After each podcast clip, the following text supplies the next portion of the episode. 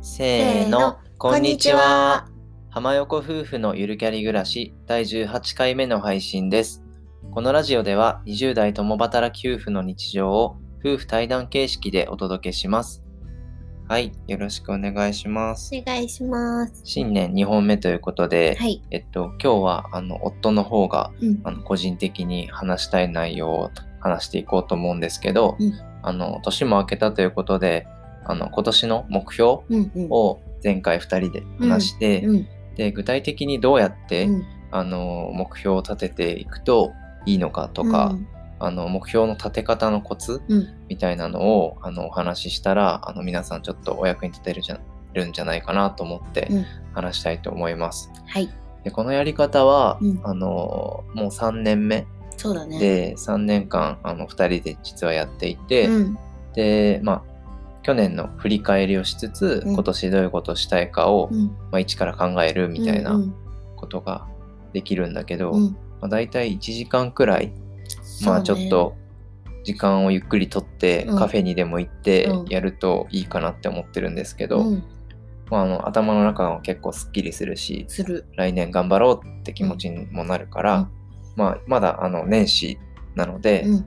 あの1月中にね今年どんなことやりたいみたいな目標を決めたい人はうん。あのぜひ参考にしてみていただければいいなって思ってます。はい。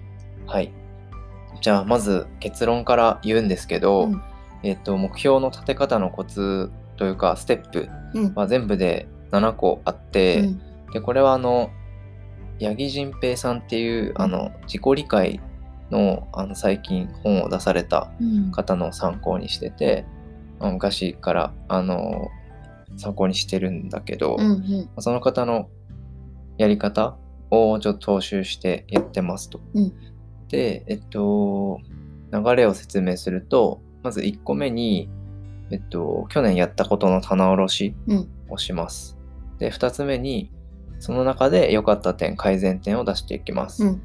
で、その3番目に、えっと、人生でやりたいこととかなりたい状態の100個、えっと、リストを作ります。うん。これは頑張って出す。ひたすら出すフェーズ。うん。で、4つ目に、その中で、出した中で、優先順位をつけて、今年やりたいことを5個選びます。で、5番目のステップとして、その5個を、あの、今年の最後までにうん。どういう状態になっていればいいかっていうのを考えてうん。うん。定めますと。で、最後に、えっと、来年、今年末か、今年の最後にどうなりたいかっていうのを決めた上で、まあ6ヶ月後、3ヶ月後、1ヶ月後までにどうなってればその目標が達成できるかっていうのを分解してうん考えますと。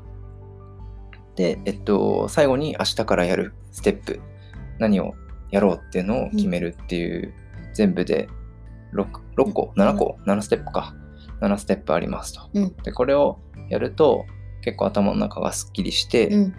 まあ、具体的にね、どういう行動をしようっていうところまで決められるので、うん。あの、おすすめのやり方かなと思ってます。で、これは3年目って言ったけど、まあ、2人でね、いつも年末にやってるやり方で、うん。これ2人でやって、で、お互いのを見せ合ったりしてね、うん。意外と楽しい。そうそう、結構楽しいうん。から、ぜひやってみてほしいです。うん。うん。で、ちょっと1個ずつ補足というか、うん。うん。フォローというか、うん。具体的にどんなことやってるのかっていうのをちょっとお伝えしようかなって思います。うん。うん。ああ、めっちゃ一気に喋ったから疲れた。あはい。じゃあやっていきますね。うん。まず1個目に、えっと、2020年、去年かうん。にやったことの棚卸しっていうことで、うん。まあ、具体的に我々夫婦がやってるのは、うん。まあ、Google カレンダーとか、うん。まあ、やってる人は手帳とかうん日記とかね、そういうのを見ながらあどんなことあったねっていうのを振り返っていきます。まあ、月ごとに、まあ、どの旅行行ったとか、ねまあ、どういうことを新しく始めたとか、うん。そういうのをあの思い出していくフェーズです。うん。うん。でこれは別に感想とか書かなくていいからとにかくなんか箇条書きで何やってきたかみたいなのをひたすら上げていくのがいいかなって思ってます。そうだね。我々だと、例えばなんか、2月新婚旅行行ったねとか、そういう感じで棚卸ししたよね。そうだね。何月に TOEIC を受けましたとあか、そうそうそうそう。あとやっぱ、まあ、旅行とかがやっぱ多いかな。旅行とか、まあ、ちょっと印象に残ってるレストランとか。そうだね。まあなんか仕事であなんかなんだろう。ちょっといなんだろうね。トレーナーとかさなんかそういう感じになったよとか。昇格したとかね。あそうそうそう。そういうのとか、まあ、やできたこととか、うんうん。なった状態とかをうん。ひたすらまず書け書きます。と、うんうん。が1個目のステップ、うん。で2つ目のステップが良かった点改善点を出すっていうステップなんだけど、うん。まあ、その中で自分なりに良かったところうんうん。とか改善点うんうん。を上げていきますと。うんうん。で、えっと、まあ、今年、去年か、去年で言うと、まあ、新婚旅行2人で無事にできてよかったねとか、うんうん。まあ、散歩を毎日続けられてよかったねとか、あと、まあ、個人的にはプロジェクトマネージャー試験に合格できてよかったねとか、うんうんあと、まあ、髭脱毛を始められてよかったねとか、うんうんうん。まあ、良かったことをひたすら上げていきますと。うん。で、逆に改善点もあの上げるとよくて、うん。まあ、例えば深夜にあの夜食を食べてしまったとか、うんうん。例えばね、あと、まあ、ブログを毎日続けようとしてたけどできなかったとか、うん。まあ、そういういろんな目標とかやって、やりたかったなって思うことについて改善点を出しておきます。で、これをやっておくと、うん。まあ、次のステップに生きてくるんだけど、うん。3つ目のステップは人生でやりたいことなりたい状態うん。の100個のリストを作るっていうことで、うん。まあ、これはねえっともうひたすら将来こうなりたいとか来年こうなりたいとか、うん。まあどういう状態になってれば嬉しいとか、うん。そういうのを結構制限かけずに、うんリミッターかけずにひたすら書いていくうん。のがコツうん。です。そうなんかわかんないけど私たちはいつもあのとりあえず最初はまっさらな状態でなんか何もそんななんだろう前何書いたとかも見ずに 一旦なんか書いてみて書くっていうかまあ結構普通に上げていくだけなんだけどうん。なんかどこに住みたいとか、うん、なんだろうねなんかどこに行きたいとか。あそこに行きたいとか、まあなんか私で言ったら全然叶いそうにないけど宇宙行きたいとか書いてるし。結構何でもよくて。そう本当に何でもいいんだよね。で本当になんかお金とか時間とかそういう制限をかけずに自分がやりたいこととか、なりたい状態とかを上げていくのがコツ。そうそうそう。そう。と脳みそにストッパーをかけずにとりあえずやりたいことなりたい状態うん。のことを考えうんますうんうんうんうんそう。なんかねわかんない。なんか年々さ出なくなってくじゃん。うん。なんか3年前もうちょっとやりたい。ね。そうなんか3年前もうちょっとあなんかあったなみたいな。3年前のとか見るとあこんなこと書いてたんだとかもあるからなんかそういうのもちょっと面白いし、うん。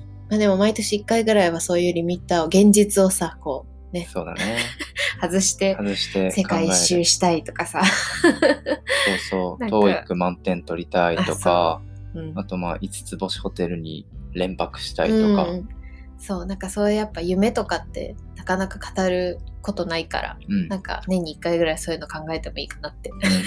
思うし逆に相手の見たりするのも楽しいからあそうだね。そういうこと考えてんだとかあ確かにそういうの楽しそうとかも結構あるから。これがだいたい、まあ30分ぐらいかかるかな。一番大変なフェーズだと思うんですけ意ど外とねそう。でなんか本当に詰まったらうん。ちょっとコツがあって、うん。まあ、カテゴリー分けで考えるっていううんのがあるんだけど、例えば私がやってたのは、うん。健康、うん。仕事、うん。趣味、うん。家庭あと教養とか勉強うん。あと財産うん。資産とか、そういうカテゴリーに分けて仕事だったらこうなりたい、うん。まあ、昇格したいであるのか、うん。まあ、毎日なんか成果を上げたいとかうん。なのか、例えば趣味とかだったら、ねなんか五大シャトーのワインを飲みたいとあかーなるほどね。そうそうゴルフでスコア90出したいとか、うん。まあ、そういううんうん。なんかカテゴリーに分けるとうんうん。なんか考えやすいので、で、まあ最後の方はもう友達と相談したりとか、うんそうだね。妻とかパートナーとね、相談しながら考えてみるっていうのもいいかと思います。うんで、えっと、ここまでで、えっと、こういう風になりたいとか、うん。理想は出てきたわけです。うん。で、4つ目のステップとしては、うん。まあ、その中で、まあ、優先順位をつけて5個選ぶうん。っていうのが、えっと、次のステップですと。うんうん。で、まあ、この10まあ100個かうん。100個挙げた中で、自分の中で重要だと思うこととか、うん。まあ、将来的には達成したいことうんを、まあ、優先順位をつけて5個選びます。うんうん。で、まあ、5個っていうのは、まあ、それ以上目標立てちゃうと、うん。やっぱ結構集中もできないし、うん。大変だからっていうので5個うん。ぐらいが妥当かなっていう感じです。うん。でまあ、例えば、えっと、私が去年挙げた例で言うと、健康的になってうん。何キロ台になるとかね、うん。まず体重の目標とか、あと、まあ将来的に海外に行って働きたいっていう目標があったら、うん。じゃあ今年は TOEIC 何点まで取ろうとか、うん。オンライン英会を毎日やろうとか、うんうん。そういうなんかいろいろうんあると思うんだけど、うんうん。そういうのをまあ優先順位をつけてうん。5個選びます。っうんうん。ていうのが次のステップ。うん。で、5個選んだら、まあこれをあのフォローしていかなきゃいけないんで、うん。5個目のステップとしては、この5個を、うん。まあ今年の年末まで、うん。まあ、1年間かけてどこまでなってればうん。目標達成かっていうのをちゃんと書いとく。うん。これが結構重要です。そうだね。できるだけポイントとしては、まあ、測定可能うん。な形にするのが重要で、うん。まあ例えばやりたいことリストのところにはうん。健康的な体になるうん。って書いてあったけど、うん。ここではまあ1年後に何キロみたいな具体的な数字を。何キロ、60何キロになるとか、うん。とかあと、まあ、さっきもちょっと言っちゃったけど、うん。海外留学したいっていう将来的な目標があったら、うん。今年は TOEIC で、うん。まあ、何点まで取るとかね、うんうんそういうのを具体的に書きます。うん。で、まあ、ここで5個年末までの目標がまずできます。と。うん。で、まあ、結構ここで終わっちゃう人が多いんですけど、うん。まあ、最後に、まあ、最後のステップとして6ヶ月とか3ヶ月1ヶ月後までどうなってれば目標達成かっていうのを書いとくうん。っていうのが結構重要で、うん。まあ、1年間って結構長いんで途中でだれちゃうんで、うん。まあ、1ヶ月後例えばもう例えば英語で分かりやすいんで説明すると、TOEIC900 点取りたいっていう目標だったら、うん。1ヶ月後にはまあ過去問をうん。購入してうん。2回模試を解いてるとか、うんうんで3ヶ月後にはあの模試を受けてうん。何点まで取れてるとか、うんで6ヶ月後には実際に受けて、うん。何回目受けてうん。何点まで取れてるとか、で1年後に900点取れてるみたいな、とかね。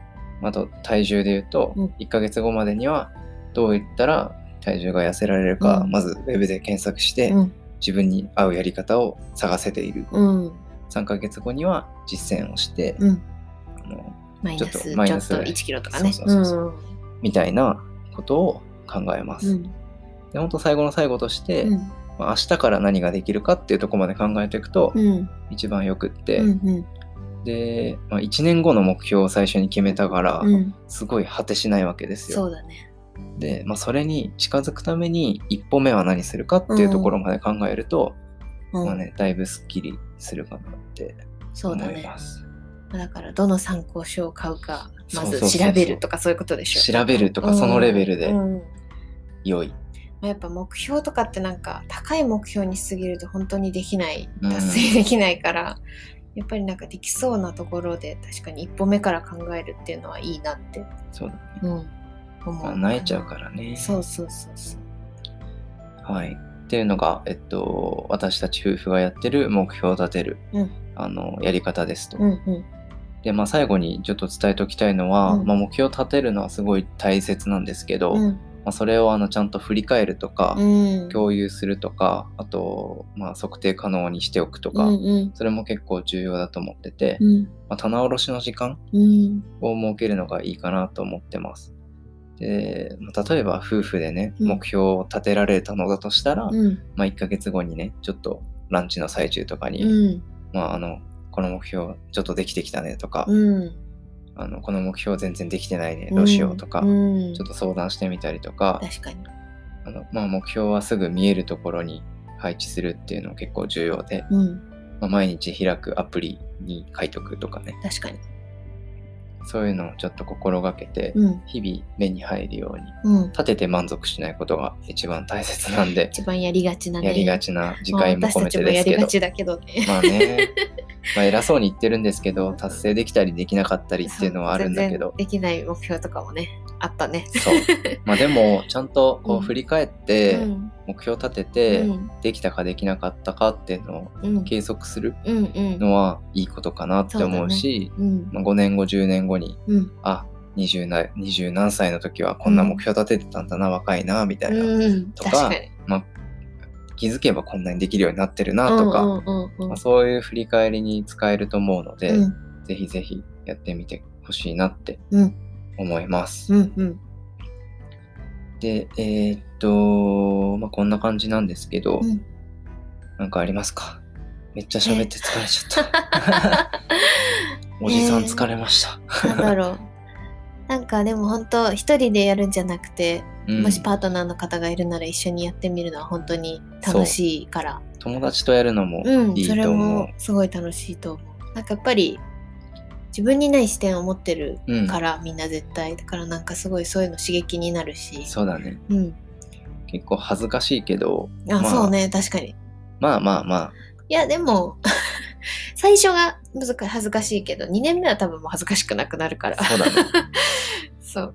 なんかここまでやってると結構面白くて、うんなんか100個やりたいこととかを考えてると、うん夫婦で1、2年目より3年目の方がどんどん被ってる量が多くなって、あ確かに。今年だと多分3、40個被ってたんじゃないかなあって確かに確かに。思うんだけど、そうだねどこどこに行きたいとか、うん。まあ、何々したいとかうんもさ、確かに。結構日々の会話で話してるから。いつの間にかかぶってるかも。被ってるとか、うん。そういうのもなんか毎年やると面白いんで、確かに。まあ、まだ全然1月なんで、うん。あの今年の目標として、うんうん。ぜひぜひ考えて、うん。いい年にしていければなとそうですね。思います。なんか、その人生でやりたいこととかなりたい状態のその100リストっていうのを私たちも今年また作ったから、うんなんかその中からちょっと面白いのというか、なんかそれぞれちょっとずつ発表とか、発表というかね、紹介とかねピッ、クアップしてみるか。そうそうっていうのを、じゃあちょっと撮ってみましょうか、それも。うんはい。じゃあ今日はこんなところです。はい。ちょっとあの目標の立て方のステップはあの口頭だけだと難しいと思うんで説明欄にちょっと、うん。えっと、文章でも貼っておきますので参考にしてみてください。はい。はい。では今日はここら辺で締めたいと思います。はい。浜横夫婦のゆるキャリ暮らし第18回目の放送は以上です。各種ポッドキャスト、スタンド FM で配信する予定なので、ぜひ登録、フォローよろしくお願いします。また、お便りはプロフィール欄のリンクから送っていただけますので、こちらもぜひ何かあればお寄せください。スタンド FM でお聞きの方はお気軽にレターお寄せください。では、最後まで聞いていただいてありがとうございました。また次回の放送でお会いしましょう。ありがとうございました。